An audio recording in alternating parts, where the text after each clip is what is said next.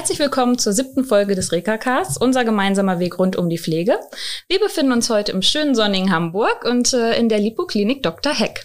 Herzlich willkommen, Dr. Matthias Waldmann, der uns heute ein bisschen zu dem Thema Lipödem mitnimmt. Herzlich willkommen. Dankeschön, einen wunderschönen guten Tag. Wie gesagt, ich wurde ja schon sehr, sehr nett anmoderiert. Mein Name ist Dr. Matthias Waldmann. Ich bin einer der 13 Ärzte in der Lipoklinik. Ähm, wir haben mehrere Standorte, Mühlheim als Headquarter, wir haben Hamburg und wir haben Salzburg. Und wir widmen uns ganz der Therapie, der chirurgischen Therapie des Lipödems. Wir machen quasi jeden Tag nichts anderes außer die chirurgische Therapie des Lipödems. Das ist ja eine schöne Sache. Ne? Das heißt, du rettest Leben. Kann man das ein Stück weit so sagen? Also ich weiß nicht, ob ich sage, ich rette Leben, aber ich glaube, ich schenke viel Glück und viel Zuversicht. Also sagen wir, ich habe noch nie einen Job gehabt, der, also ich war ganz klassisch, wir haben alle die klassische Ausbildung im Krankenhaus gehabt, haben da unsere Fahrradsausbildung gemacht, haben dann, äh, waren dann Fachärzte, waren Oberärzte, Sektionsleiter, zum Teil auch Chefärzte und irgendwann sind wir dann in Richtung der äh, Lipödem-Chirurgie gekommen, mehr durch Zufall oder manchmal auch geplant. Und ich muss einfach sagen, über all die Jahre oder über all die Stationen muss ich sagen, ist das eine der befriedigsten Arbeiten, äh, die man sich je vorstellen kann. Ähm, ich persönlich habe einen ganz engen Kontakt zu meinen Patientinnen.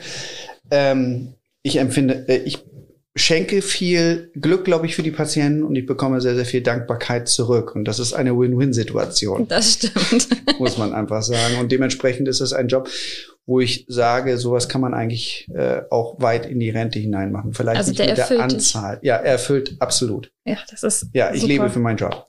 Das ist perfekt. Genau sowas brauchen wir hier, sage ich immer ganz oft. Wir wollen vielleicht erstmal einsteigen, weil viele gar nicht so richtig wissen, was ist überhaupt ein Lipödem und warum bin ich eigentlich heute hier. Für mich ist es ja so, dass es eine kleine Offenbarung ist, dass ich hier heute sitze. Zum einen ist die Krankheit meines Erachtens viel zu wenig äh, in der Öffentlichkeit. Das ist ja jetzt erst, dass es so langsam zunimmt.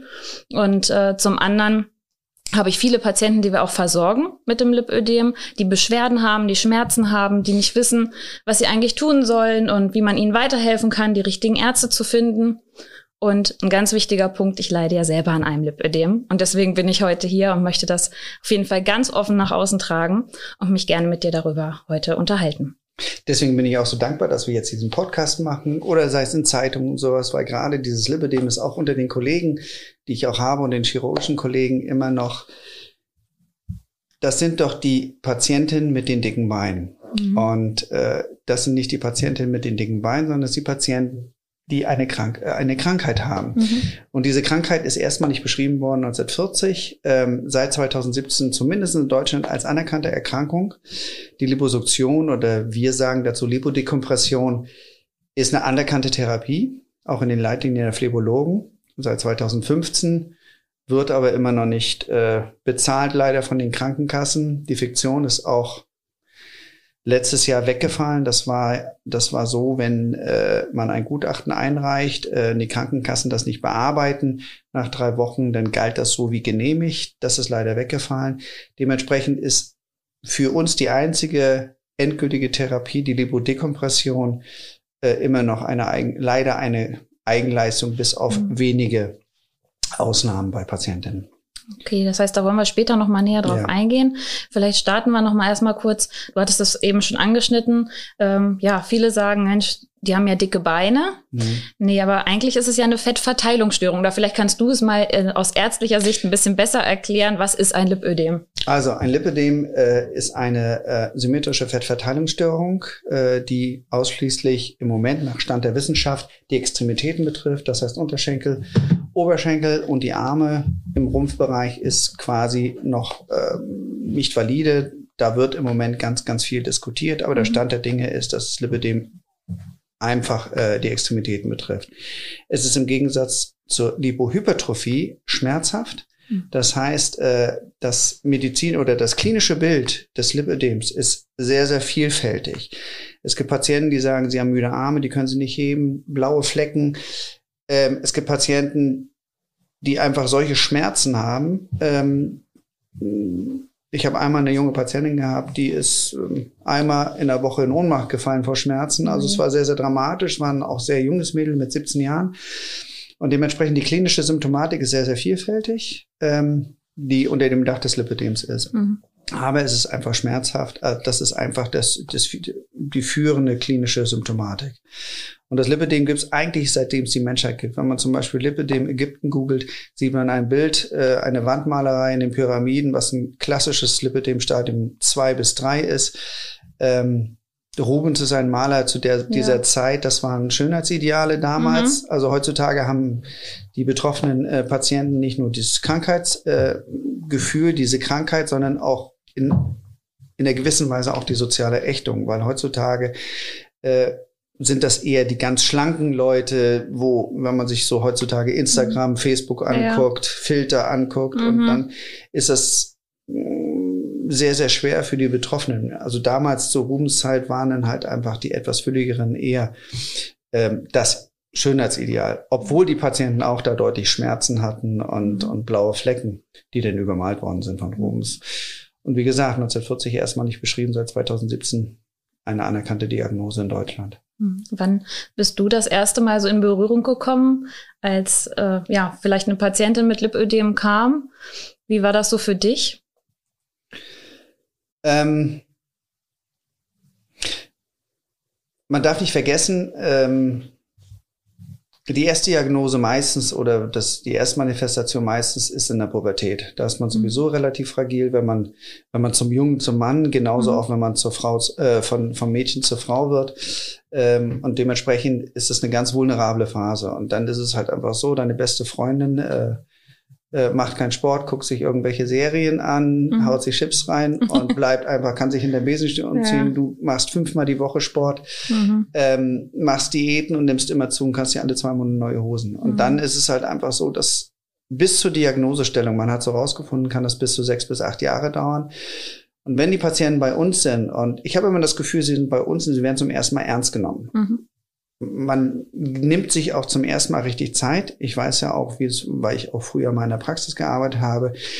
Ähm, man hat immer weniger Zeit für den Patienten und hier nimmt man ihn, nimmt man die Patienten zum ersten Mal ernst. Man empfindet schon da in der Beratung Dankbarkeit mhm. und äh, ganz häufig höre ich, ich werde hier zum ersten Mal ernst genommen, dass ich einfach keine dicken Beine habe oder dass ich, das Lipidem gibt's ja auch bei Patienten, die sind 60, 65 Kilo, wo man einfach sagt, äh, wenn man sich nicht mit der Materie beschäftigt und keine ordentliche Anamnese macht äh, mit der Patientin, sieht man das ja nicht so optisch. Also man hat das Gefühl, man wird mal wirklich verstanden. Also ich kenne das ja selber aus, aus meinem Bereich.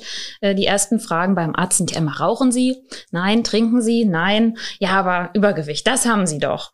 Ja, und anstatt dann vielleicht mal zu schauen, ist es vielleicht doch krankhaft? Äh, und ähm, ja, wenn man sich die Ernährungssituation vielleicht mal anschaut und das Ganze ein bisschen anders ähm, von der anderen Seite mal betrachten würde, dann würde man vielleicht viel mehr Menschen helfen können. Und ich glaube, das fehlt heute noch in der heutigen Zeit. Ich glaube, das fehlt und es fehlt einfach auch die Zeit, sich mit dem Patienten richtig zu beschäftigen. Ja. Und das wird mehr und mehr, muss man einfach mhm. sagen, überall. Also sagen, die ganzen Krankenhäuser werden äh, privatisiert. Es geht eigentlich nur um Geld und der einzige Patient der gerät so langsam aus dem Fokus. Mm, und ich finde, ja. das können wir hier einfach sehr, sehr gut gewährleisten. Ja, okay. Also das, das sind so Betrachtungsweisen, die du jetzt aus deiner Sicht hast, die ich jetzt aus meiner hatte. Du hast ja schon gesagt, wenn ich jetzt so Symptome habe, äh, wir haben jetzt über Schmerzen gesprochen, blaue Flecken, diese ja, Fettverteilungsstörung an den Armen, Beinen, wenn wir darüber jetzt mal sprechen. Was ist so das meiste? Das meiste, wo du sagst, da leiden die Patienten am häufigsten drunter?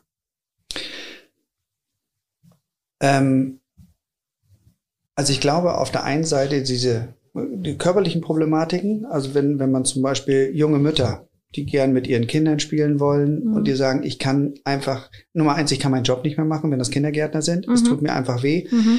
Ähm, ich komme nach Hause und bin fertig, muss die Beine hochlegen, mhm. die auch noch keine konservative Therapie haben, wie flachgestrickte und manuelle Lymphdrainage. An, auf der anderen Seite ist auch die, die, die, die äh, seelische Belastung, also die, das meinte ich ja vorhin, einfach diese, diese gesellschaftliche Ächtung. Mhm. Wenn ich zum Beispiel, ich hatte letztens eine Patientin operiert, naja, 68 äh, hatte ich durchoperiert an den Beinen, die brauchte drei Operationen. Sie meinte, Matthias, als ich zum ersten Mal in einer Beratung war, ähm, ich habe mir zum ersten Mal getraut, schwimmen zu gehen. Mhm. Ich habe und ich habe mir gesagt, das, was du mir gesagt hast, lass doch die anderen reden. Ich gehe jetzt schwimmen, weil es für mich gut ist. Früher war ich mit meinen kleinen Kindern am Strand und ich habe mich nicht ausgezogen. Und das zieht sich einfach mhm. durch die durch die gesamte Zeit. Eine andere Sache, ich hatte eine Patientin, die habe ich durchoperiert und unser Motto ist ja, wie hier, neues Leben, Lipidem durchgestrichen. Ja. Mhm. Und wir saßen dann nach, den, nach der dritten Operation äh, im Bereich der Beine. Und sie meinte, du Matthias, ähm, auf der einen Seite bin ich unendlich dankbar, weil ich zum ersten Mal seit 40 Jahren keine Schmerzen mehr habe in den Beinen. Wahnsinn. Und ich bin unendlich traurig, weil ich 40 Jahre gebraucht habe, mich operieren zu lassen.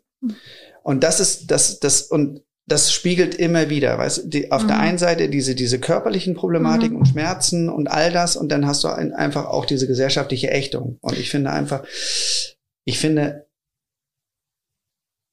sehe ich zumindest an meinen Patienten, die sind alle stark. Und alle, weil sie alle damit leben und mhm. einfach damit zurechtkommen. Und das finde ich sehr, sehr bewundernswert. Und das muss man einfach ganz, ganz groß honorieren. Ja, man, man braucht da wirklich ein, ein ganz dickes Fell, sage ich immer. Und es rutscht einem wirklich den Buckel runter, wenn einem, wenn man dann blöd angeguckt wird oder ach, guck mal, die hat aber dicke Beine oder oh Mensch, also ne, wenn man dann dann gerade natürlich das Eis isst, dann genau. ist es natürlich muss es denn jetzt das also zweite jetzt Eis isst sie noch das genau. Eis, guck genau. dir das an, das hätte sie sich doch mal jetzt genau. sparen genau. können. Das ist ja, ja, kein Wunder, ne? Ja. Also das sind dann so die Augenblicke, die ich auch auch kenne tatsächlich. Ja. Aber man wird so stark, also man ist daran so gewachsen tatsächlich und ich trage es ja auch schon seit der Pubertät mit mir dass ich auch wirklich sagen kann, man, man ähm, drückt das irgendwann weg. Und das ist einem irgendwann egal. Viele können es vielleicht nicht, die nicht so starke Persönlichkeiten sind. Ich habe da Gott sei Dank mir das hart erarbeiten müssen. Ich habe da auch sehr drunter gelitten. Und mittlerweile ist es aber so, dass ich wirklich sagen kann, ja, komme ich mit zurecht. Ne? Oder man sagt es dann einfach offen. Haben Sie vielleicht schon mal darüber nachgedacht? Also ich hatte eine ganz ähm, blöde Situation tatsächlich letztes Jahr im Urlaub, als wir äh, einen Ausflug nach Travemünde gemacht haben und dort ein paar im Niederegger-Restaurant saß. Ja. Darf ich jetzt mal Schleichwerbung machen? ja. Ähm, und wirklich ich vorbeiging und meine Mutter noch so wahrnahm, dass die sich über mich unterhielten und nun äh, dort äh, ja, ja, gelästert haben, kann man ja. wirklich mal so sagen. Und äh, dann guck dir die mal an. Ja? Da muss es jetzt noch die Marzipantorte sein. Ja, die hatte ich nicht mal in der Hand tatsächlich. ähm, ich war tatsächlich nur mit meinen Kindern spazieren auf dem Weg zum Spielplatz. Und meine Mutter hat das mitbekommen und hatte echt ähm, so viel Courage, ist zurückgegangen und hat dann gesagt, sie sollten doch mal bitte darüber nachdenken, was sie sagen, denn sie wüssten ja nicht mal, ob ich vielleicht krank wäre. Ja, und ähm, das sind dann so Augenblicke, wo man wirklich sagt, da muss man dann auch drauf zugehen. Die hat sich mehr erschrocken als alles andere, weil die hätte nie damit gerechnet, dass meine Mutter auf sie zugeht. Ich habe es natürlich nicht mitbekommen, sonst wäre ich auch zurückgegangen.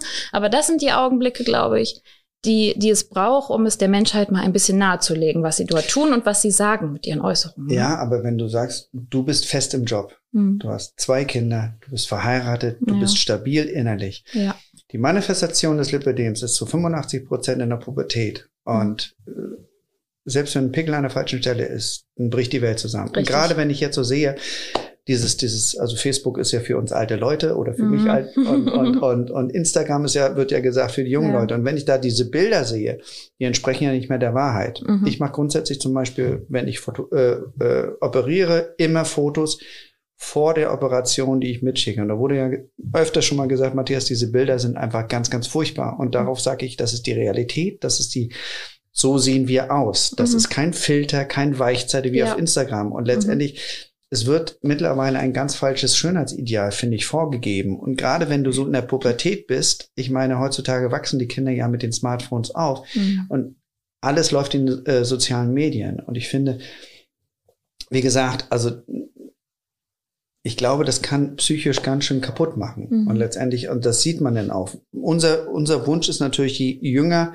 die Patientin ist, desto besser ist es, weil wir sagen, wir können sie heilen. Mhm. Anstatt, äh, wie gesagt, wenn, wenn die Patientin älter ist, 30, 40, 50, teilweise auch 60. Die hat einfach, da hat einfach auch schon die Haut sehr, sehr viel mitgemacht. Mhm. Und unser Bestreben ist, je früher, desto besser. Okay, das heißt, wenn ein, oder erstmal fragen wir vielleicht erstmal, wie stellt man denn überhaupt so ein Lipödem fest? Wo muss ich denn hingehen, um zu sagen, wenn ich jetzt vermute, okay, ich könnte es vielleicht haben, wo gehe ich denn am besten hin? Wer hilft mir denn? Also, grundsätzlich ein Phlebologe, Lymphologe oder ein Gefäßchirurg. Aber einen suffizienten Phlebologen, Lymphologen, Gefäßchirurg zu finden, das ist extrem schwierig. Ja. Ich höre immer wieder, ich finde keinen, der möchte mir die Dinge nicht verschreiben, keine mhm. manuelle Lymphdrainage, ich kriege keine Strumpfhosen. Wir versuchen es erstmal mit einer rundgestrickten, da kommen wir auch wahrscheinlich ja, zu, zu den konservativen mhm. Therapien. Ähm, und das meine ich halt, dieses ernst genommen werden, weil letztendlich diese klassische Ausbildung, dieses Lipödem, es gibt ja auch kein Lipödem-Chirurg. Wie gesagt, wir haben alle die klassischen nee, Chirurgenausbildungen. Mhm. Ähm, und letztendlich ähm, ehe du einen findest, der einen ernst, der einen ernst nimmt, das ist schon relativ schwierig. Mhm. Also, weil das Lipidem ist eine, eine Anamnese, eine klinische Anamnese. Wann hat das angefangen? Wie ist die Umfang, Umfangvermehrung? Mhm. Manchmal ist ja auch eine Kombination zwischen Adipositas und Lipidem. Mhm. Aber wie sind die Schmerzen? Ähm, was sind, oder sind überhaupt Schmerzen? Sind blaue Flecken? Meistens ist es ja so, ich hatte letztens mal eine Patientin, die war mit einem äh, Syrer verheiratet sagte, ist ein ganz, ganz lieber und sowas. Ich wurde aber äh, auch der Arbeit zur Seite gezogen und sagen, sag mal, wirst du zu Hause geschlagen? Oh und dass du dann abends halt siehst und sagst, woher sind auf einmal die blauen Flecken? Blaue, ja. also so das typische müde Arme und sowas. Und das ist, mhm. da muss man sich mit der Anamnese, man muss sich beschäftigen mit der Patientin oder mit dem Patienten. Ähm, das wird aber leider nicht im DRG-System abgebildet oder mhm. in, dem, in dem GOE wird das nicht abgebildet. Man muss ja. sich mit dem Patienten unterhalten, man muss eine ganz stringente Anamnese machen, weil es im Moment gibt es keine Marker für das Lipidem. Das war die Forschung im Moment dran, dass eine große Forschungsgruppe in München beziehungsweise Salzburg von der äh, Frau Lipp. Mhm. Aber letztendlich ist es einfach noch so, dass wir da relativ wenig drüber wissen. Könnt ihr da unterstützen, den passenden Arzt zu finden? Denn, also ich weiß ja selber, wie es mir ergangen ist, überhaupt jemanden zu finden. Alle haben gesagt, ja, sie haben es wahrscheinlich, äh, oder wir gehen davon aus, dass sie es haben, aber keiner wollte die Diagnose stellen. Und äh, ja, wie finde ich den passenden Arzt? Ne? Also richtig, also sagen so, ich bin halt hier in Hamburg groß geworden mhm. als Chirurg. Natürlich kennt man den einen oder anderen, aber es mhm. ist auch für uns relativ schwierig. Ja, also man muss einfach auch sagen, das sind Facharzttermine. Man braucht es nicht, es wird ja auch ständig in der, in der Politik mhm. diskutiert. Facharzttermin kriegt man erst in vier oder in sechs Monaten, mhm. Kasse privat, wie gesagt. Ja. Und, und, und ich habe gerade eben auch eine WhatsApp von einer Patientin, die braucht weiter ihre Mandel-Lymphdrainage, hat einen Phlebologen, der ist irgendwie weggegangen, braucht jetzt einen neuen, kriegt einen Termin erst in vier Monaten. Ich muss die noch gleich anrufen muss man gucken, wie wir das dann machen. Aber ja. letztendlich so richtig empfehlen können wir eigentlich nicht, mhm. ähm, weil zu uns kommen eigentlich die Patienten, die zumindest eine konservative Therapie angefangen haben und wo die Diagnose steht. Wir machen keine Selbstdiagnosen, können mhm. wir natürlich machen, aber wir machen keine eigenen Diagnosen, sondern die müssen eine Diagnose extern von einem Kollegen gestellt bekommen. Und wenn sie sagen, ich möchte mich zumindest beraten lassen, mhm. das ist ja bei uns auch, dass man sich beraten lässt, mhm. ähm, wie die Optionen überhaupt sind. Man muss ja, ja. auch erstmal für sich selbst sondieren. Es gibt Patientinnen, die das Lipidem haben, die kommen mit den konservativen Therapien sehr, sehr gut zurecht. Mhm. Dann gibt es aber auch andere Patienten, die kommen zu uns und sagen, sofort, ich habe die Diagnose bekommen, mhm. ich habe jetzt die Strumpfhose angefangen zu tragen, ja. es geht nicht, ich möchte mich operieren lassen. All dieses, also es gibt unheimlich viele verschiedene Nuancen. Das hängt ja wahrscheinlich auch mit dem Stadium zusammen. Also es gibt ja verschiedene Stadien beim Lipödem. Kannst du dazu vielleicht noch mal was erklären und wie sich das äußert? Ja, also äh, es gibt drei Stadien. Stadium eins ist, äh, wo das Fettgewebe eigentlich feinknotig ist, etwas verdickt einer, der sich damit nicht beschäftigen kann, Anamnese hat, würde man sagen, eher so die etwas rundlichere Figur, mhm. weibliche Figur, ähm, ähm, keine Dellen, leicht beginnend aber. Stadium 2 ist, wo das Fettgewebe schon etwas knotiger wird, wo die Dellen schon deutlich mehr werden. Und Stadium 3 ist einfach da, wo wir gar nicht hinkommen wollen, wo einfach das die Fettmassen über die Gelenke äh, fallen, wo die Haut maximal gedehnt wird und man weiß auch, dass die Durchblutung auch natürlich auch geschädigt ist bei diesen massenhaften mhm. äh, Fettmassen, die dann auch über das Gelenk gehen. Und dann äh, wir sagen, es gibt noch, wo denn auch einfach das Lymphsystem geschädigt hat, äh, geschädigt worden ist. Und das, mhm. dahin wollen wir es natürlich nicht kommen. Das ist ähm, meistens bei Stadium 3 der Fall? Muss oder ich, nein, nein, kann das schon das eher der Fall kann sein? Kann auch schon eher sein, mhm. meistens aber im Stadium 3. Deswegen mhm. ist unsere Prämisse, je früher, desto besser. Okay. Ähm, Jetzt ist aber auch so, das ist so die klinische Beschreibung, aber ähm, es ist nicht, also ein Lipidem Stadium 1 kann deutlich mehr Schmerzen machen als ein Lipidem Stadium 3. Das meine ich deswegen die Anamnese. Das kommt immer auf, die, auf die jeweilige Patientin drauf an. Ja, im Stadium 3 schränkt es mich vielleicht auch einfach mehr in meiner Beweglichkeit ja, ein. Ne? Aber ich hatte eine Patientin, mhm. die ist zu mir gekommen in der Beratung, äh, Stadium 2, sehr, sehr kräftig und sie sagt, nö, stört mich eigentlich nicht. Ich habe keine Schmerzen, mir geht's eigentlich gut. Ich möchte jetzt aber einfach auch, das soll halt weg. Ich Mhm. habe zwar das typische Lipödem, aber ich bin müde, äh, krieg blaue Flecken, bin aber eigentlich ganz glücklich. Das war Mhm. auch so eine, also wie gesagt, das ist äh, sehr, sehr auch von den Patienten her sehr fac facettenreich, sehr selbstbewusst, kommt so Mhm. rein. Ich bin so und ich bin schön. Ja. Und dann gibt's andere, die sagen, ich bin total unglücklich. Das Mhm. ist jetzt natürlich die, die psychische Ja, es gibt zwei Psychische Kom- Komponenten, genau, ne? Und die das vermischt sich Komponente, dann. genau, Mhm. genau. Ja, das stimmt. Das heißt, es kann ja auch viel in einem einfach auslösen oder mit einem machen in dem ganzen Prozedere, wenn wir das jetzt mal von der Pubertät nehmen, ja, wo ich es vielleicht gar nicht weiß, dass ich es habe, bis ich dann ja erwachsener werde. Also es ist ja schon ein Stadium. Dann werde ich vielleicht auch noch schwanger dazwischen. Ähm, das Thema will ich jetzt gleich mal aufgreifen. Mhm. Wie ist das eigentlich in Kombination? Man sagt ja, jede Hormonumstellung ähm, verschlimmert oder kann ein Lipödem verschlimmern. Kannst du das vielleicht noch mal kurz erwähnen, warum es deshalb auch so wichtig ist, vielleicht vor den Schwangerschaften zu machen? Also letztendlich, ähm, das Gros der Lipödem-Patienten haben auch, auch äh, Schilddrüsenprobleme. Die nehmen Schilddrüsenmedikationen und sowas. Also wir wissen, dass das Lipödem sehr hormonell gesteuert ist. Mhm. Ähm, Erstmanifestation ist äh, zu 85 Prozent äh, in der Pubertät. Passiert unheimlich viele Hormone ähm, kommen rein und dementsprechend da ist die Erstmanifestation. Es kann aber auch genauso ein Schub sein. Ich hatte Patientin, die hat äh, Pille ausprobiert, weil sie da Akne bekommen hat, hat drei verschiedene, da hat sie die Erstmanifestation bekommen. Bei Empfängnis, durch die Schwangerschaft, nach der Schwangerschaft, bei, also bei ähm, nach Geburt, postpartum, partum, dass sie halt da einen Schub bekommen haben. Und einmal hatte ich eine Patientin, das fand ich sehr, sehr beeindruckend, die war 52, sie meinte, ich bin in die Pubertät gekommen, ich habe drei Kinder bekommen, war alles super, ich bin in die Menopause bekommen und innerhalb eines Jahres habe ich 25 Kilo zugenommen. Also das heißt, also letztendlich, sofern irgendeine hormonelle Veränderung äh, im Körper passiert, kann es zu einem Schub des Lipödems kommen. Mhm. Und all die konservativen Therapien ähm, stoppen die Erkrankungen nicht, so, äh, sondern helfen dir eigentlich leichter durchs Leben zu gehen, stoppen aber auch nicht die Schübe. Mhm. Wo wir bei den Therapien sind. Konservativ, du sagtest es gerade. Was mache ich denn, wenn ich sowas habe? Also wenn man wenn man erstmal glücklicherweise gibt's ja auch das Internet. Also sagen sie, man muss ja das Internet, äh, man, man googelt dann erstmal, findet der nächste, muss erstmal einen, äh, einen Kollegen finden, einen Termin finden. Mhm. Man muss erstmal ernst genommen werden bei dem. Der macht dann, wie ich das auch schon gesagt habe, eine ordentliche Anamnese und dann sagt er, gut, das ist Lipödem. Muss, äh, wie gesagt, einen Mhm. Kollegen finden, der einen ernst nimmt. Das ist schon manchmal relativ schwierig. Das ist schon eine große Hürde.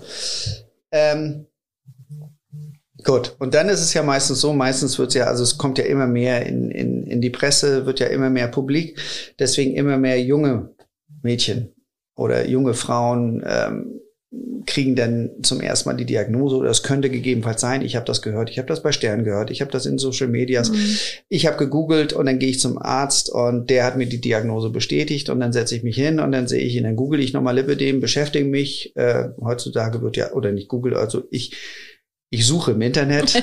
ähm, und dann sehe ich natürlich äh, Stadium 1, 2, 3 und dann Tränen, weil zum Dreier möchte ich natürlich nicht Ja, kommen. Das natürlich. ist aber nicht automatisch so, dass ein Einser automatisch zum Dreier wird.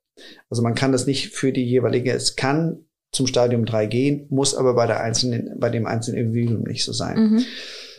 Gut, und dann setzt sich erstmal der erste Schock und dann muss man damit arbeiten und dann muss man, das A und O ist die flachgestreckte Kompression. Die flachgestreckte Kompression ist eine Maßanfertigung, zahlen glücklicherweise die Kassen. Mhm. Da möchte ich sagen, zwei plus zwei, jedem stehen zwei zu pro Jahr, Mhm. plus eine Wechselkompression. Weil man läuft nicht ein halbes Jahr in derselben Unterhose rum. Dementsprechend ist das einfach, da wird auch häufig gesagt, äh, nee, ich krieg nur eine, nein, zwei plus zwei. Genau, da wollen wir auch gleich nochmal drauf eingehen. Das ist nämlich nicht nur bei der Flachstrick so, sondern auch bei jeder anderen Kompression, dass man immer zwei im Halbjahr hat man da Anspruch drauf. Genau. Und wenn eine Umfangsveränderung ist, Dann sogar nochmal wieder auf Dann zwei. hat man es nochmal. Deswegen ist das so wichtig. Wir machen das nämlich für unsere Patienten immer. Okay, und, und letztendlich muss man einfach sagen, diese flachgestrickte Maßanfertigung, Ja. ist, liegt so zwischen 800 und 1200 Euro, glaube ich. Mhm.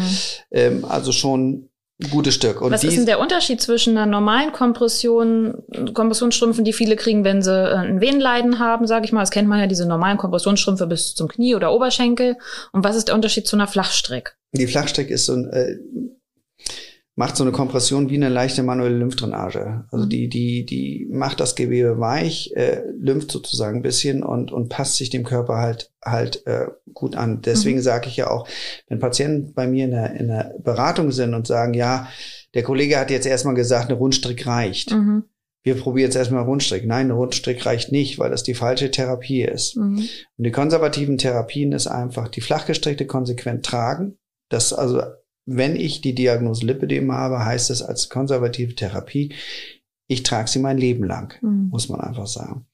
Zweitens, seit dem 01.01.2020, da ist ja auch immer noch immer die Diskussion, mein Arzt verschreibt mir keine manuelle Lymphdrainage. Warum nicht? Weil ich ja kein Lymphödem habe, sondern nur ein Lipödem. Das, ja, das hatte ich auch das Thema. Ja, das stimmt ja. aber nicht, sondern ja. seit dem 01.01.2020 ist das zumindest ein gutes Recht, gehört zur Therapie von Lipödem Stadium 1, 2 und 3. Das mhm. läuft extra budgetär. Theoretisch kann dir das auch dein Hausarzt verschreiben. Ähm, ja, dann Sport was ist der Sport des Lipidem-Patienten? Schwimmen. Schwimmen. Warum? Entlastet die Gelenke Richtig. und ist wie eine leichte Lymphdrainage. Mhm. Man muss einfach sagen. Also Schwimmen heißt nicht planschen, aber man kann das immer sehr, sehr gut in die Familie integrieren. Ja. Der Mann planscht mit den Kindern. Man selber schwimmt. Und man selber schwimmt. Leider äh, zu Zeiten von Corona ist es relativ schwierig, ja. muss man einfach sagen, weil alles zu ist und dementsprechend wir Männer kriegen auch das Lipödem im Bereich des Baumes durch, äh, des Bauches durch Corona, muss man einfach sagen. Das sieht man jetzt dir aber nicht an. Nein, nein, doch schon so ein bisschen. Meine Frau meinte, wir brauchen äh, äh, neue T-Shirts oder du nimmst ab. Oder ein Pool. Sagt das immer.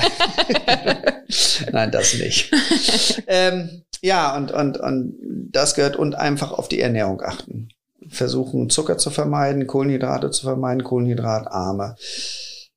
Bin Warum so ist das so wichtig? Also viele sagen, also viele sprechen sich ja dafür aus, mehr Protein, weniger Kohlenhydrate. Viele sagen, nein, ohne Kohlenhydrate geht's nicht. Also das Perfekte zu finden, finde ich ja sowieso schwierig. Ich, aber warum sagst du jetzt? Ich finde generell, Zucker? also Zucker macht ja, fördert ja auch in einer gewissen Weise Entzündung im Körper. Mhm. Ist ein, auch jetzt Zucker generell ein kurzer Energielieferant. Ähm, man sollte eher, wie gesagt, Kal äh, Kalorien reduziert ich finde es aber sehr, sehr schwierig, wenn man ein Leben lang nur Diät macht. Mhm. Ähm, ich finde, das Leben sollte auch irgendwie Spaß machen. Und das Leben und das Essen sollte Spaß machen. Ja. Und Essen macht Spaß. Und man muss halt, natürlich kann man immer mal so ein bisschen ausrutschen, das ist völlig in Ordnung, aber man sollte schon, da muss ich auch sagen, da bewundere ich euch wirklich, weil ihr sehr, sehr stringent das zum Teil macht. Mhm. Und das ist, da gehört jede Menge Disziplin. Also Diäten machen und trotzdem Schübe zu bekommen, das ist ja eher frustrierend. Total. Und das ist ja das einfach, weißt du? Ja, das sind dann diese Jojo-Effekte, ne? Die dann bei vielen vielleicht auch mal der Fall sind, ja. Ja, aber das ist ja kein richtiger mhm. Jojo-Effekt, weil letztendlich. Nein, also ein psychischer Jojo-Effekt, ja, klar, ne? Natürlich, ja. natürlich, genau. Also ja. sagen so, ich, ich, ich mache Diäten, mache Diäten und kriege einen Schub, da bin ich ja. auch frustriert. Genau, ja. Und, und weil letztendlich, wenn ich sage, ich nehme ab, dann nehme ich ab und dann habe ich einen Punkt. Mhm aber das Lipidem-Patienten haben ja kein richtiges Ziel vor Augen, weil sie einfach äh, so nach dem Motto, jetzt möchte ich abnehmen und es ist extrem, es dauert, es, dauert, es ist extrem schwierig. Mhm. Und wenn ein Schub äh, kommst und man muss einfach sagen, in den Extremitäten ist es auch relativ abnehmresistent. Ja, da nimmt man nicht ab. Ja. Also man wird, ich werde immer hier oben ganz knöchern, ne? Mhm. Und äh, am Bauch dann schmal, ja, und der Rest bleibt halt. Genau. Ne? Und dann Im siehst du auch nicht schön nee, aus, im ne? Also nimmst du ab, aber das ja. in den Beinen ist es und das ist natürlich sehr, sehr frustrierend. Richtig. Ich versuche auf irgendwas hinzuarbeiten und ich weiß, Kannst es, noch ist so immer, es ist die Karotte vor dem Esel, der einfach die Karotte nicht bekommt. ja, genau so fühlt man sich tatsächlich. Ja. Oh Gott, nein. Aber es ist ja wirklich erschwert auch abzunehmen. Ähm, wenn du, das ist ja jetzt konservativ, worüber wir sprechen und ja, ich schaffe das jetzt zum Beispiel nicht abzunehmen oder es tut sich einfach nichts. Was machen solche Menschen oder die Betroffenen? Gute Frage. Also letztendlich, hm. ähm, wie gesagt, es gibt ja zwei Arten von, von Lipidem-Patienten. Einmal die schweren, die einfach auch deutliches Übergewicht haben, hm. sagt sagt auch der, äh, der Normale, so nehmen sie ab. Natürlich. Das funktioniert ja nicht einfach. Ja. Letztendlich ist es aber einfach auch so, dass die Bewegung ja auch gehemmt ist. Mhm. Die Oberschenkel äh, ähm, reiben aneinander, du kriegst eine Fehlstellung im Bereich der Knie, mhm. also diese X-Beine. Du bist einfach nicht mobil. Und wenn du nicht mobil bist, kannst du noch schlechter abnehmen, muss man mhm. einfach sagen. Also wenn, wenn zum Beispiel Patienten zu mir kommen und die wiegen so um die 100 Kilo und ich frage, wird denn Sport gemacht? Ja, ich gehe joggen. Und dann mache ich, das ist ja völlig falscher Sport. Dann mache ich mhm. meinen Meniskus kaputt, dann mache ich meine Knie kaputt. Ja. Und es ist frustrierend, weil es für mich eigentlich gar nicht bringt. Nee. Und, und dementsprechend, also das ist halt die etwas, die leichteren Patienten, die können natürlich laufen, die 60, 70, 80 Kilo sind, aber da muss man überlegen, ob dieser Sport überhaupt sinnvoll ist. Ja, es, es muss ja auch einen Effekt geben, ne? Genau. Es Und muss, es muss ja auch für dich selbst. Also es Ja. muss ja, also du musst ja selbst, wenn, wenn, das ist ja auch das, dieses Mhm. frustrierende, ich mache ständig Diät und ich nehme trotzdem im Bereich der, der Beine zu, das ist ja frustrierend. Das ist ja, irgendwie. ist ganz furchtbar. genau, das Mhm. glaube ich. Ganz auch. furchtbares Gefühl, wenn man dies gehört. Man macht den ganzen Tag irgendwas und man hat, weiß ich nicht, jetzt drei, vier Wochen schon ähm, radikal reduziert und, und probiert irgendwie alles möglich zu machen und macht sich seinen Wochenplan und kauft danach Ja. ein und dann stellt man sich auf Waage, ja, minus zwei Kilo. Ja, das ist frustrierend, ne? Und ähm, da fragt man sich einfach, warum. Und da hat ja dann auch viel der Stoffwechsel mit zu tun, ne? Das ist richtig. Mhm. Also sagen wir und, und, und ganz viele, ganz viele Stoffwechselprozesse passen ja, äh, passieren ja auch im, im Bereich der, äh, im Bereich des Fettes. Und was wir auch ganz häufig beobachten, darüber hatten wir eben schon gesprochen, Mhm. ähm, dass wir, wenn wir Oberschenkel vorne saugen oder bei Patienten, die relativ schwer sind, dass wir dann Oberschenkel vorne eine Entlastung machen und dem ein bisschen Zeit geben, auf einmal können die Patienten deutlich besser abnehmen, obwohl sie sich nichts groß was geändert haben. Nummer Mhm. eins, sie sind besser in Bewegung. Mhm. Wie sagte einmal eine Patientin nach der Oberschenkelentlastung, als ich sie nach sechs Monaten wiedergesehen habe, meine so, und wie ist es? Ja, Matthias, es quietscht nicht mehr beim Laufen. Und es quietscht nicht mehr beim Laufen. Und wenn ich meine Skihose anhabe, dann dreht sich nicht jeder um und guckt, was ist denn das für ein Krach, weil sie nicht mal so aneinander reihen. Ja. Und letztendlich, also ich komme besser in Bewegung. Ich habe ein ganz anderes Gang Gangbild. Ich schone Mhm. die Gelenke und äh, kann auf einmal besser abnehmen. Also das heißt, es, es bringt ja auch wirklich was. Und wenn wir jetzt mal sagen, okay, wir klammern jetzt mal die konservative Therapie aus. Ich äh, mache macht, was ich einmal, zweimal die Woche meine Lymphdrainage, ich trage meine Flachstrickstrumpfhose, ähm, ich mache meine Diät, ich mache meinen Sport und merke einfach, es geht mir trotzdem nicht besser damit. Jetzt brauche ich eine andere Lösung oder meine Schmerzen werden vor allem nicht besser. Ähm, und wir entscheiden uns jetzt, zu dir zu kommen oder zu euch hier in die Ja. Lipoklinik Dr. Heck. Wie geht sowas vonstatten? Also ich mache mir natürlich erstmal einen Termin und Genau. komme zu dir. Das läuft über die netten Damen in Mühlheim. Da ist unser Headquarter, unsere Verwaltung. Da ruft man dann an. Also wir haben eine Internetpräsenz. Wir sind sehr, sehr groß, auch in den sozialen Medien, Facebook als auch auf Instagram. Und da ruft man dann an und sagt, ähm, ich würde mich gerne beraten lassen. Mhm. Und ähm, wie gesagt, wie ich auch schon eben gesagt hatte, wir sind in Salzburg, wir sind in Mühlenheim und wir sind in Hamburg. Und unsere Patienten kommen vor Corona weltweit, jetzt Deutschland, Frankreich, Mhm. auch europaweit, kommen sie zu uns. Ähm, dann die netten Damen im, im, in unserem ähm, äh, Patientenorganisation, die hören sich das an. Was hast du? Was, was, was ist denn bis jetzt passiert? Ist denn schon mal die konservative Therapie angefangen? Das ist ein absolutes Muss. Wir müssen eine Mhm. Diagnose haben. Und es sollte zumindest die konservative Therapie angefangen äh, sein. Also die flachgestrickte muss, muss da sein und gegebenenfalls auch eine manuelle Lymphdrainage. Mhm. Und dann guckt man sich den Arzt an, wo man hin möchte.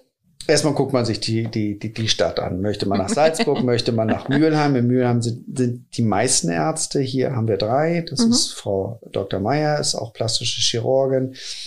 Frau Dr. Marion Heck ist hier und meine Wenigkeit, wo wir tagtäglich den Kampf gegen das Lipödem, den, den Kampf angesagt haben. Und dann haben wir noch zwei sehr, sehr nette Kolleginnen in Salzburg. Und dann sucht man sich das aus und dann ähm, bekommt die Patientin äh, einen Beratungstermin. Und bei mir ist es am, am Dienstag, jeden Dienstag, bei äh, in Hamburg bei Mhm. äh, Frau Heck äh, jeden Montag und bei Frau Meier jeden Mittwoch. Und äh, dann ist die Anreise nach Hamburg.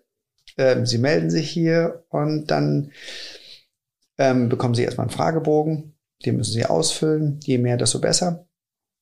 Und äh, werden dann reingebeten und dann werde ich mich erstmal mit Ihnen ein bisschen unterhalten, Mhm. wie das angefangen hat, wie die Krankengeschichte ist, wo die Schmerzen sind, äh, was bis jetzt gemacht worden ist. Und äh, nachdem ich die Anamnese gemacht habe, wie ich gesagt habe, braucht man ein bisschen Zeit. Mhm. Und nimmst, du nimmst dir vor allem Zeit. Das, ja, ist das ja gehört, auch das wichtig. gehört sich ne? einfach. Also ja. wenn man, also ich sage immer, die Patienten, die zu uns kommen, also wie gesagt, die kommen nicht, die wenigsten kommen aus Hamburg, sondern die kommen Deutschland, Ja. europaweit her.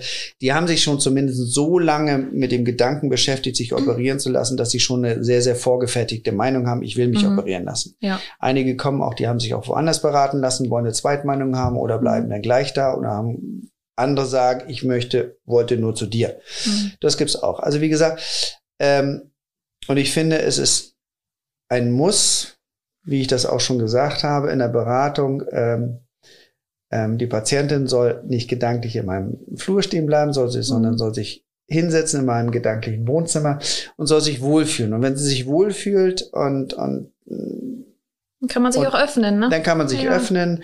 Und wenn wir sozusagen uns unterhalten haben nach einer gewissen Zeit, dann gucke ich mir den Körper an, taste ihn ab, bespreche, wie wir, wenn wir operieren würden, wie wir operieren würden, Mhm. welche Schritte, wo die meisten Schmerzen sind.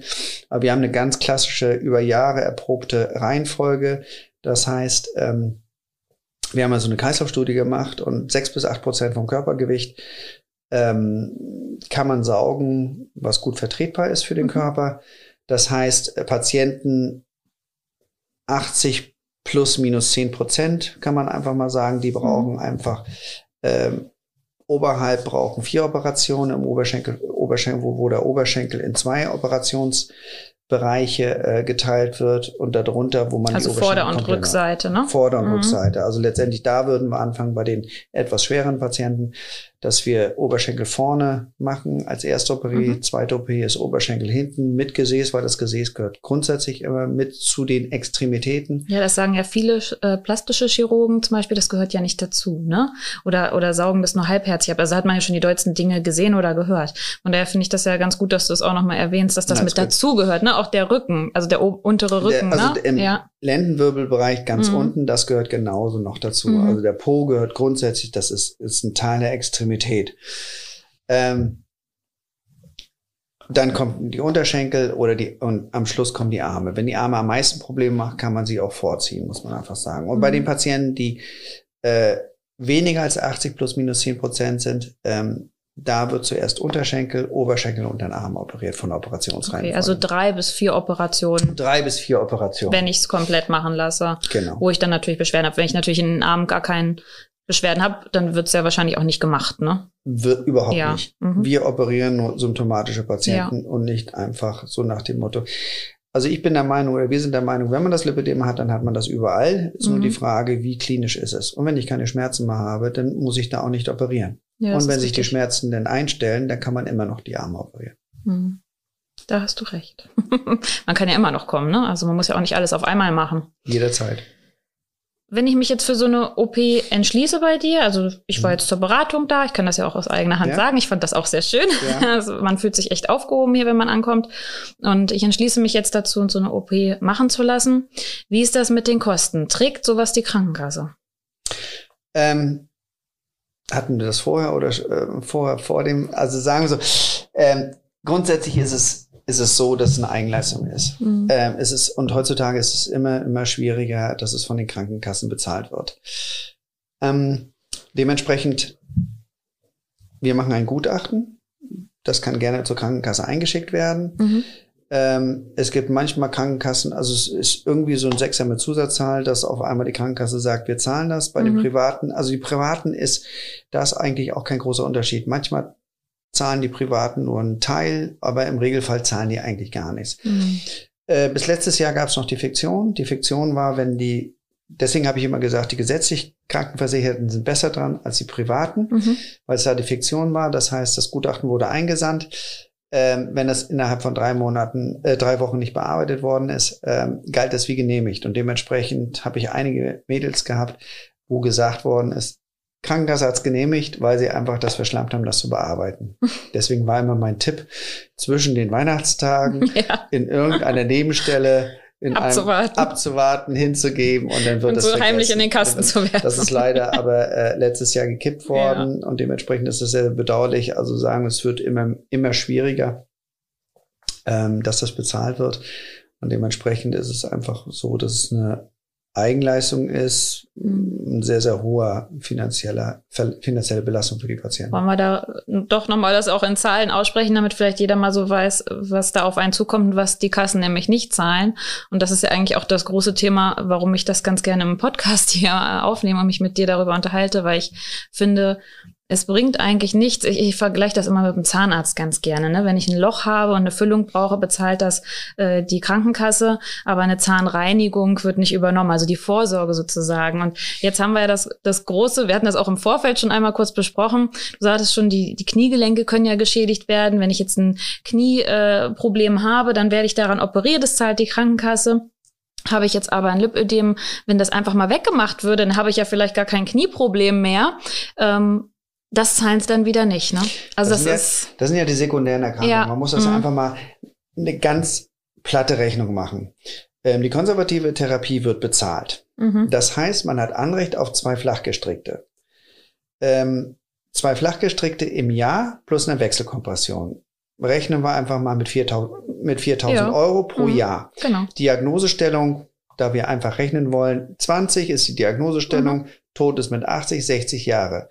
Das heißt, 60 Jahre mal vier sind wir allein bei den Flachgestrickten bei 240.000 Euro. Richtig. Dann kommt nochmal die Mandeln-Lymphdrainage dazu. Mhm. Dann kommen irgendwann die Folgeerkrankungen, wie zum Beispiel durch die Fehlstellung, mhm. Knieprobleme, äh, Wirbelsäulenprobleme, dorsale Spondylodese im Bereich der Wirbelsäule, weil da irgendwie eine Fehlstellung ist, mhm. denn die Knie werden dann. Und dann ist man ganz, ganz schnell bei 500.000, 600.000 Euro, was der Patient die allgemeine, also kostet. kostet. Ja. Kommen wir zu unseren Kosten. Das hört sich natürlich ganz, ganz viel an. Also wir liegen bei drei Operationen bei 18 bis vier Operationen bei 23.000 Euro. Es sei mhm. denn irgendwie, vielleicht, es gibt manchmal Patienten, die sind so schwer, dass man da gegebenenfalls noch eine fünfte Operation, aber mhm. das ist so wenig. Also mhm. sagen wir zwischen 18 und 23.000 Euro. Mhm. Das relativiert sich denn schon wieder, muss man einfach weil sagen. Weil man selber da, zahlt, ne? Weil man selbst zahlt. Ja. Und da darf man mhm. einfach auch nicht vergessen, ähm, das, was ich aufgezählt habe mit den Kosten, dabei vergisst man diese ganzen, dieses ganze psychische Leid, was die Patienten überhaupt nebenbei noch haben. Ja, und was ja auch schlimmer werden kann, wo ich vielleicht Unterstützung brauche auch. Ne? Was schlimmer werden ja. kann, vielleicht brauche ich irgendwann eine psychologische genau. Betreuung. Ja. Und ehrlich gesagt, es ist nicht schön, die ganze Zeit mit dieser flachgestrickten zu laufen. Nee. Gerade auch nicht bei 30 bis 40 Grad. Das ist nicht ja. schön, aber trotzdem ist das die konservative Therapie. Mhm. Und wenn das Lipödem operiert wird, sagen wir, wir heilen's. Also der Patient braucht die flachgestrickte erstmal nicht. Braucht sie nicht. Also bis mhm. zu 70, 80 Prozent. Wenn eine Lymphkomponente da ist, dann kann man das überlegen. Aber wir sagen grundsätzlich immer, wenn der Patient durchoperiert ist, dann kann er die flachgestrickte ähm, abtrainieren. Und jetzt zum Beispiel, dann kannst du auch, ich weiß nicht, ob die Lipidem-Schwestern bekannt sind. Also Diandra mhm. ist jetzt schwanger was mich total freut. Die habe ja. ich operiert, die hat äh, die Beine habe ich durchoperiert. Und sie sind auf Instagram, ne? Ich erwähne das nochmal kurz für die, die es nicht gucken. Und, und äh, oder auf, auf YouTube. Ja. Und, und das sind drei Schwestern, die alle betroffen sind vom Lipidem. Und äh, die Jüngste, die ist jetzt schwanger mit äh, im siebten Monat und sagt, an dem Bein, wo ich operiert worden bin, habe ich nichts, ist alles mhm. schön, ich habe keinen Schub bekommen, ich habe nicht mal was in den Beinen. Und das ja. freut mich natürlich, weil ich das da, ist schön zu hören, ne? weil ich da auch dran beteiligt war. Ja. Ja. Das, das nimmt einem ja auch mit so auf diesen genau, Weg. Und, genau. Und also nicht nur, bis man fertig operiert ist, sondern auch danach, ne? dass man ja. auch, auch Positives hört. Und ich finde, das ist ja auch das, was man auch mal hier nach außen tragen muss, ja.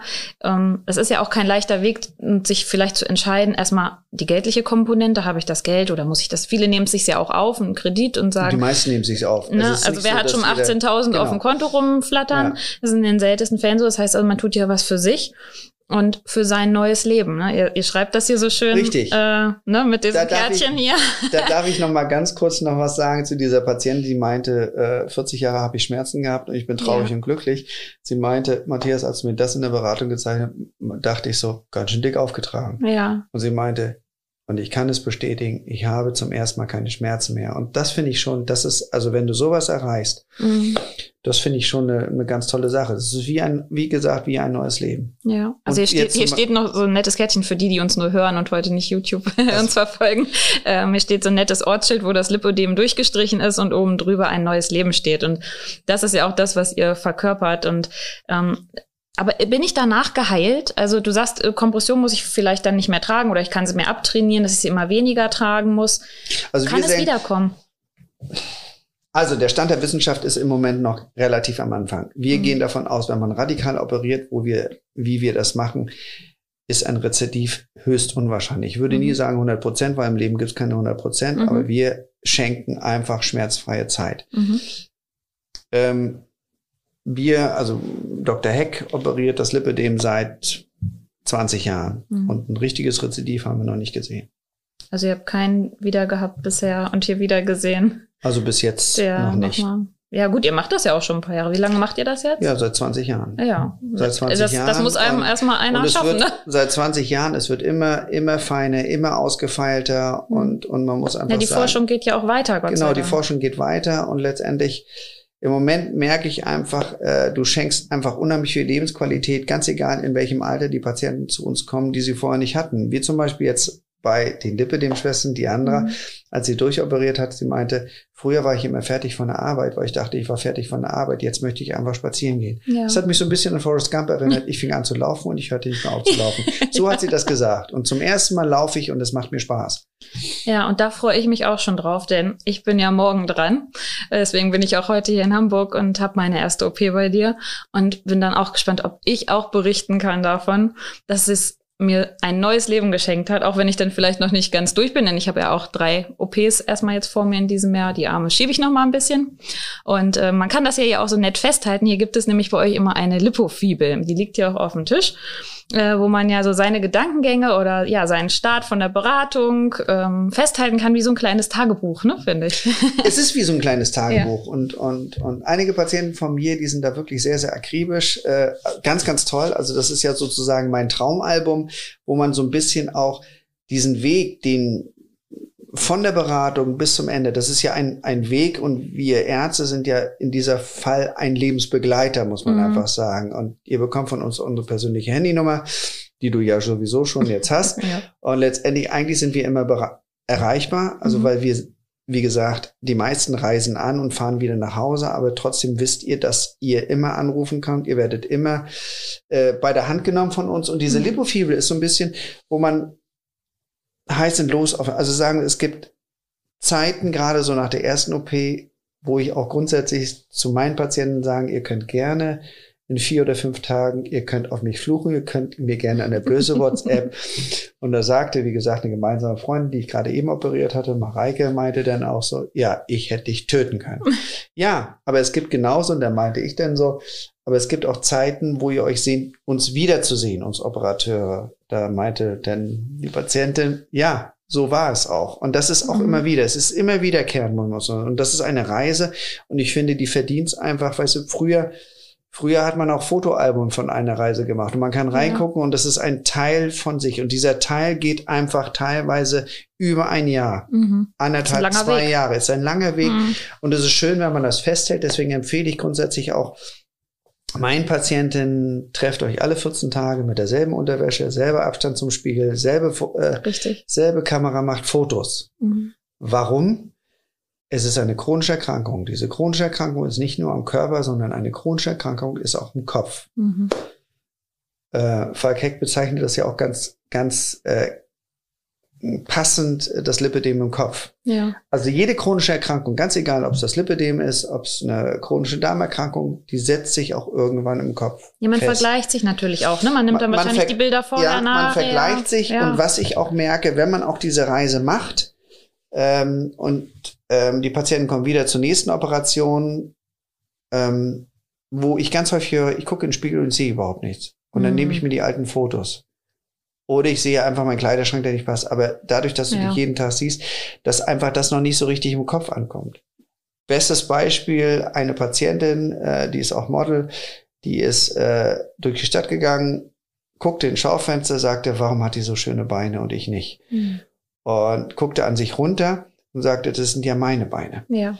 Und einfach dieses, dass das ist einfach gedanklich, also das, das ist einfach. Das muss auch man auch erstmal wechseln. Ne? Ja, und ja. man muss mhm. einfach auch, auch wenn die, ich sage ja auch grundsätzlich, wenn die Patientin ob durchoperiert ist, ist immer noch die ganz große Angst, es kommt wieder. Mhm. Ich hatte einmal eine Patientin, die hatte ich an den Beinen durchoperiert Und sie kam wieder zu den Armen und ich kam rein, sie fiel mir in den Hals und meinte, Matthias, das Lipidem ist wieder da. Und dann meinte ich so, wie, so ist denn das Lipidem wieder? Ich bin gestern Fahrrad gefahren und ich habe Schmerzen im Bein gehabt. Und dann meinte ich, wie viel bist du denn gefahren? Ja, wir sind 35 Kilometer gefahren. Und darauf meinte ich, ich krieg Schmerzen schon im Bein bei fünf Kilometer.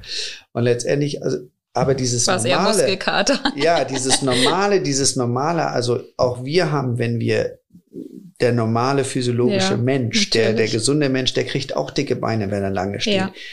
Der hat auch Schmerzen in den Beinen, wenn er lange steht, wenn es ein Wetterfühlig, sage ich immer, ne? Wetterfühlig Ja. und sowas, all Mhm. das, aber diese Normalität, die ist einfach nicht bekannt. Und natürlich ist einfach die Angst auch da, dass sowas wiederkommt.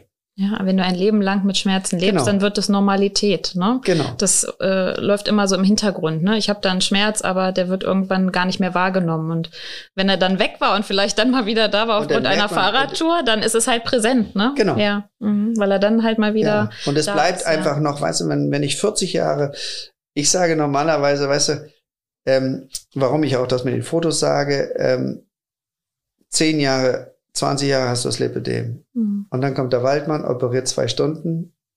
Damit muss erstmal der Körper fertig werden. Ja. Und die Haut muss auch fertig werden damit. Ja, genau. Wie ist das denn im Nachgang mit der Haut? Also du hast ja jetzt mal von schlankeren Personen gesprochen, die werden wahrscheinlich weniger Probleme haben, Ja. aber die jetzt im Stadium zwei oder drei sind, haben ja wahrscheinlich mehrere Probleme jetzt. Wie ist das mit der Rückbildung der Haut? Sehr individuell.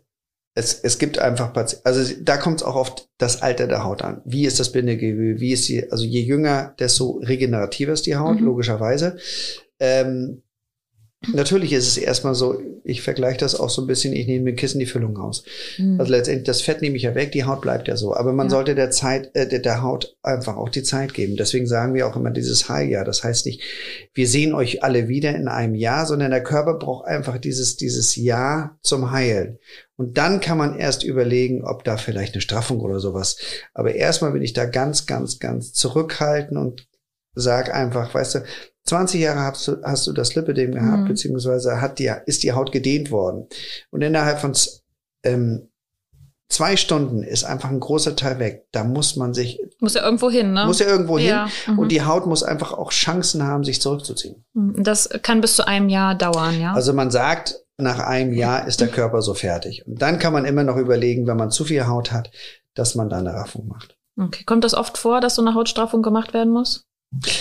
Also dadurch, dass, dass das Lipidem eine Therapie, eine Erkrankung ist, eine ECD-Diagnose, ist das sozusagen ähm, von den Leitlinien auch, wie ich das auch schon Mhm. vorhin gesagt habe, eine anerkannte Therapie. Das andere ist eine plastische Operation, eine Schönheitsoperation. Ähm, es kommt schon vor, dass die Patienten dann sagen, mich stört das sehr. Andere Patienten, die sagen dann nach einem Jahr, das hat sich so zurückgezogen, ich will keine weitere Operation, ich bin einfach so, wie ich bin und Wir entweder leben man damit. mag mich oder man mag mich nicht. Mhm. Ich bin glücklich, ich habe zum ersten Mal keine Schmerzen mehr. Ich gehe einfach total beschwingt durch Leben. Ich bin unheimlich glücklich. Mhm. Ähm, ich brauche keine weitere Operation. Das ist sehr, sehr individuell, glaube ich. Ja, also wahrscheinlich auch von der Stärke der Persönlichkeit Richtig, abhängig, ne? wie, wie man dann damit Genau. umgehen kann. Ne? Ja. Ja, okay. Ähm, wenn wir jetzt nochmal zurückgehen zur OP, ich Ja. schwenke ein bisschen ab. Ja.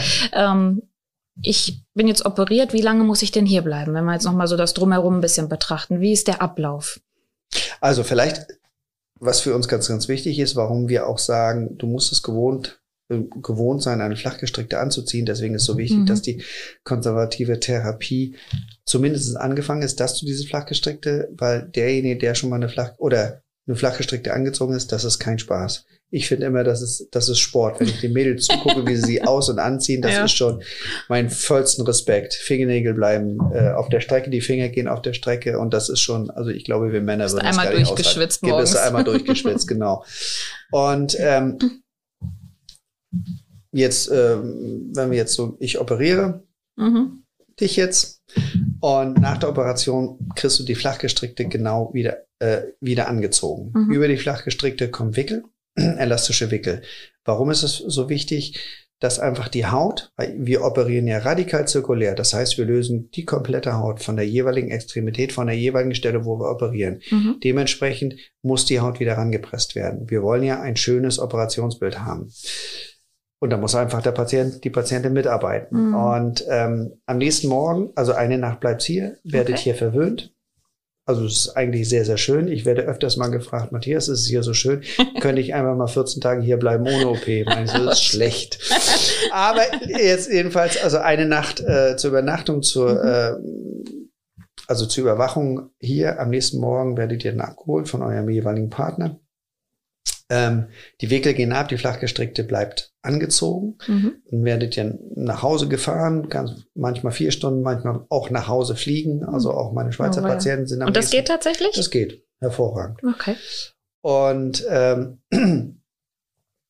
und dann dürfen die Patienten äh, zwei Tage postoperativ zum ersten Mal duschen mhm. mit dem Partner. Das heißt nicht zusammen mit dem Partner, sondern der Partner sitzt schön draußen in der Dusche. Ja. Und, und äh, Patientin sitzt drin in der Dusche und duscht sich erstmal ab ähm, mit der flachgestrickten, mhm. wegen Kreislauf.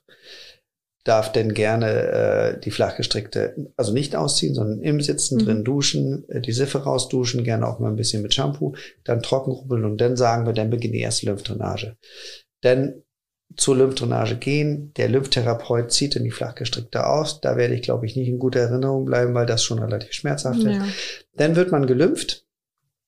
Ungefähr eine Dreiviertelstunde und dann finde ich es immer ganz, ganz passend, wenn der Lymphtherapeut dann die neue flachgestrickte wieder anzieht. Die frische sozusagen. Die frische. Mhm. Und dann muss man quasi 23 Stunden pro Tag für sechs Wochen die flachgestrickte tragen. Manchmal schon eine Nummer, ne? Das ist schon mal eine Nummer, das muss man einfach mal sagen. Mhm. Und ähm, aber das, das Operationsbild, das, das, das ist für die Haut halt wichtig. Ist ne? für die Haut halt ja. halt wichtig mhm. und das ist einfach. Und dann nach diesen sechs Wochen wieder nur am Tag bis zur äh, nächsten Operation. Mhm. Du sprachst ja gerade davon, dass es so raussüfft. Ich glaube, ähm, vielen ist noch nicht so bewusst, wie das so vonstatten geht. Ähm, du machst ja verschiedene Einschnitte, um dort dann ähm, ja, das Fett abzusaugen, ich nenne es jetzt mal so. Ja, kann man, ja, kann man so sagen, ne? das so kranke sagen. Fett ja. abzusaugen, so wollen wir es ja richtig formulieren. Ähm, und dann bleiben die Nähte offen. Oder wie stelle ich mir es vor? Oder warum süfft das alles voll? Oder warum also, ist das so wichtig? Also letztendlich, wir machen ja sehr, sehr kleine Schnitte. Ähm, die verheilen auch sehr, sehr gut. Die sind vielleicht so einen halben Zentimeter lang. Mhm. Ähm, relativ viele, weil wir müssen überall rankommen. Es nützt mhm. nichts, wenn wir einfach Areale ausladen, weil wir müssen zirkulär radikal operieren. Das heißt, äh, wenn wir Oberschenkel vorne operieren, haben wir eins, zwei, drei, vier, fünf, sechs, sieben, acht, neun Schnitte pro Extremität. Schon ähm, ordentlich. Richtig. Mhm. Bei den Unterschenkeln, dadurch, dass wir, ist es dann nochmal, äh, mhm. noch mehr, ist es nochmal das Doppelte, ist um die 18. Aber sagen so, wir müssen überall rankommen, weil wir sonst Fett stehen lassen, das funktioniert nicht. Und dann kann es ja wiederkommen, ne? Dann kann es wiederkommen, mhm. dann kann es ein Schub kommen und äh, das ist nicht die Therapie, die chirurgische Therapie des Lipidems, wenn wir da was stehen lassen. Ja. Also man muss radikal operieren. Ähm, die oberen Schnitte werden alle vernäht mhm. mit einer Einzelknopfnaht. Die unteren bleiben offen als Drainagelöcher, wo sozusagen Tumescenzlösung, die blutig tingierte Tumescenzlösung ablaufen kann. Das sieht manchmal relativ martialisch aus. Mhm. Ähm, ich sage immer, was keine Miete zahlt, muss raus und belastet den Körper relativ wenig. Ist ja das, wichtig, dass es rausläuft. Das ist unbedingt ne? wichtig. Ja. Mhm. Und deswegen, das, das braucht vielleicht zwei, drei Tage, manchmal auch mal ein bisschen länger, aber die mhm. verschließen sich dann automatisch. Und mhm. dadurch, dass es so kleine Schnitte sind, also sieht man wahrscheinlich hinterher auch gar nicht. Nein, das mhm. verhält sehr, sehr gut. Ja, also quasi wie so ein, ja. als wenn ich mich ein bisschen abschürfe, ne? Genau. verhält ja irgendwann genau. und dann sieht man davon nichts mehr. so ist das. Wann bin ich denn wieder fit? Also erfahrungsgemäß haben wir gesagt, äh, oder in all den Jahren haben wir herausgefunden, so zwei Wochen Krankmeldung, die gibt's auch von uns. Das ist eine mhm. privatärztliche, weil wir eine Privatklinik sind, aber mhm. von Ärzten ausgeschrieben. Ja. Äh, manche Patienten gehen dann zu ihrem Hausarzt und lassen es umschreiben auf einen gelben Schein, die mhm. äh, kassenversichert sind. Aber eigentlich müssten auch der Arbeitgeber auch eine privatärztliche akzeptieren. Mhm. Ähm, manche Patienten tun sich wirklich sehr, sehr schwer. Deswegen gibt es ja auch kein, kein, äh, deswegen gibt es ja auch die Schmerzskala. Mhm. Für jeder empfindet Schmerz anders. Und, und dementsprechend ist es so, dass manche Patienten, die sind fit nach einer Woche, ja. die sind fit nach drei Tagen. Wenn die Mädels, die ein Pferd haben, die sitzen, werden am Dienstag am Po operiert und sitzen am Samstag auf dem Pferd und schicken ein Bild und sagen, es muss bewegt werden. Dann gibt es aber auch andere Patientinnen, die sagen, ich war vier Wochen ausgenockt. Und dann kann man gerne auch Ist das vom Stadium abhängig? Nein. Kann man nicht daran es ist festmachen? Völlig individuell. Okay. Völlig individuell. Also kann man gar an, an nichts festmachen. Das ist. Äh, kann man nicht an festmachen. Ja. Wir mhm. haben so herausgefunden, zwei Wochen Ähm, das Gros der Patienten kommt mit diesen zwei Wochen sehr, sehr gut aus. Mhm. Und danach habe ich auch extreme Hämatome, ne? Du legst ja gut Hand an da. Ja, also. Das wird ja hauptsächlich die Schmerzen auslösen, ne? Ja, es, also sagen wir so, kleine Gefäßblutungen entstehen natürlich. Du hast mhm. Hämatome. Also ich sage immer so ein bisschen, dass äh, wir machen ja auch intraoperativ Bilder, auch mhm. diese Seitenvergleiche. Gerade bei den Unterschenkeln ist es immer sehr, sehr groß der mhm. Unterschied. Ähm, und dann beginnt erstmal die Schwellung nach der Operation. Mhm. Das heißt, deswegen sage ich ganz einfach, äh, guckt euch die Operationsbilder hin, da geht es hin. Ja. Das ist so ein bisschen das Ziel. Ist das dann auch das, wie es dann letztlich aussehen wird, wenn die Schwellung abgeklungen ist? Nahezu, muss mhm. man einfach sagen. Ja. Mhm. Es ist, wie gesagt, der Körper verändert sich nee. über dieses ganze Jahr. Mhm. Ähm, es wird auch zum Teil auch Wasser eingelagert. Mhm. Ödeme können, können auch sein, weil der Körper braucht einfach diese Zeit. Mhm. Und dann beginnt einfach das, das, das Gewebe anzuschwellen. Das ist ein ganz normaler Prozess. Ähm, Schwellhöhepunkt zwischen den 10. und 14. Tag. Das heißt, man hat noch nie so dicke Beine gehabt wie bei Waldmann nach der Operation. Und äh, dann sage ich auch, dann macht man immer so seinen persönlichen Indian Summer durch. Die Beine werden blau, die werden grün, die werden gelb. Also sagen wir, du schöne kriegst Landkarte. alle schöne oh, Landkarte, schön, schönste Herbstfarben. und dann irgendwann ist es dann weg. Und dann, dann wird es wahrscheinlich auch besser genau, werden. Und dann mhm. nach acht Wochen im Regelfall ist so der Abstand der einzelnen Operationen also beziehungsweise nach vier oder fünf Wochen fängt man sich schon wieder an, sich auf die nächste Operation zu freuen. Vorher möchte man seinen Operateur nicht. nicht Wahrscheinlich möchte man nicht so gern sehen. Nein. also das ist ja auch was Großes, was man da auf sich nimmt letztlich. Ne? Was würdest du jemandem raten, wie er am besten sein Lipödem behandeln sollte? Oder was gibst du noch mal so als Tipp mit für diejenigen, die es vielleicht haben oder noch nicht wissen, dass sie es überhaupt haben? Also die Operation muss nicht für den Einzelnen das Optimum sein. Es, mhm. Wie gesagt, es gibt ja die konservative Therapie und die operative Therapie. Die konservative Therapie soll ein leichteres Leben führen, schützt aber nicht vor Schüben, stoppt die Erkrankung nicht. Wir propagieren, dass die chirurgische Therapie die Erkrankung stoppt und man einfach nicht mehr diese konservative Therapie, die ähm, Lymphdrainage als auch die flachgestrickten tragen müssen. Das muss erstmal jeder mit sich selbst. Es gibt mhm. Patientinnen, die kommen sehr, sehr gut aus mit der konservativen Therapie, die sich nicht operieren lassen wollen. Ähm, das Gros der Patienten oder zumindest die Patienten, die ich kenne und die sind einfach schon im Kopf so weit schon, dass sie sagen, ich will es nicht, ich will nicht und ich möchte einfach auch nicht bis dahin kommen, vielleicht Lipidemstadium 2 und 3. Mhm. Gerade auch die ganz jungen Patienten. Ähm, ich, ich wäre falsch im Beruf, wenn ich nicht sage, äh, die chirurgische Therapie ist das einzig wahre. Mhm. Muss man einfach sagen. Das muss jeder für sich selbst machen. Das A und O ist, man muss immer ehrlich zu seinem Patienten sein und man muss seine Patienten begleiten auf diesem Weg. Man darf sich auch, wie gesagt, gerne beschimpfen lassen, wenn es gerade nach dem zweiten, dritten Tag besonders wehtut. Das ist aber völlig normal. Ja, und umso schöner ist doch, wenn man dann den Weg gemeinsam gehen kann. Das ist nämlich unser Slogan. Äh, das ist ich, immer ganz schön. Ja, ich ja? weiß. Genau, man, man geht gemeinsam. Ja, und wie man gesagt, man ist, man, man, ist ein Lebensabschnittspartner ja. und wie gesagt, man ähm, ja, man betreut quasi einen Patienten. Und ja, und dann kann er mal schön sein oder auch mal ein bisschen schwerfälliger. Ja, und, ne? und, und ich habe viele Patientinnen, die ich, die ich schon durchoperiert habe, wo ich immer wieder Bilder geschickt bekommen habe. Ja. Guck mal, das habe ich nie tragen können und ist das nicht toll und keine Schmerzen mehr und sowas. Das ist, also man nimmt teil und man erfährt viel, viel Dankbarkeit. Und das ist ja auch so wichtig. Und das macht ja auch euren Slogan mit dem neuen Leben so wertvoll. Und ähm, ich glaube, ich würde das jetzt tatsächlich mal so im Raum stehen lassen und ja, rufe nochmal dazu auf, äh, alle die, die vielleicht denken, dass sie es haben oder kriegen könnten, meldet euch hier, holt euch Termine bei eurem Facharzt, ähm, ja, versucht es nicht unter den Teppich zu kehren, ähm, sprecht mit euren Hausärzten und ja, pocht darauf, dass endlich was passiert. Und deswegen danke ich dir heute sehr, dass du uns da durch das Thema durchgeführt hast. Es war mir eine große Freude, hat viel Spaß gemacht. ja, mir auch. Und dann freue ich mich, wenn ihr das nächste Mal wieder einschaltet, wenn es heißt, herzlich willkommen zum Reka-Cast, unser gemeinsamer Weg rund um die Pflege.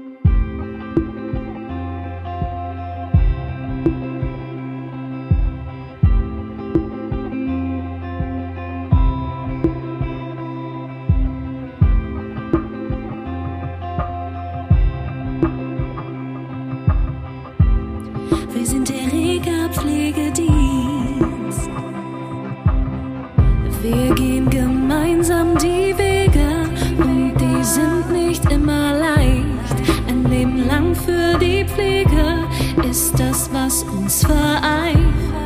Wir sind für dich da, wenn du uns brauchst, wenn du fällst und nicht weiter weißt. Und wir helfen dir wieder auf und wir sind stolz darauf. Wir kümmern uns um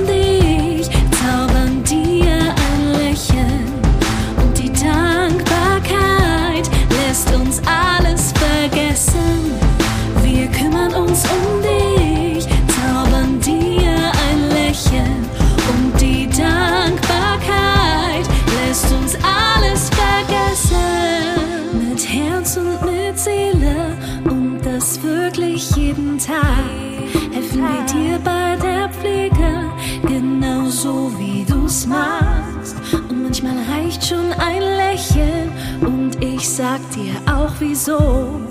Denn all diese Menschen machen uns immer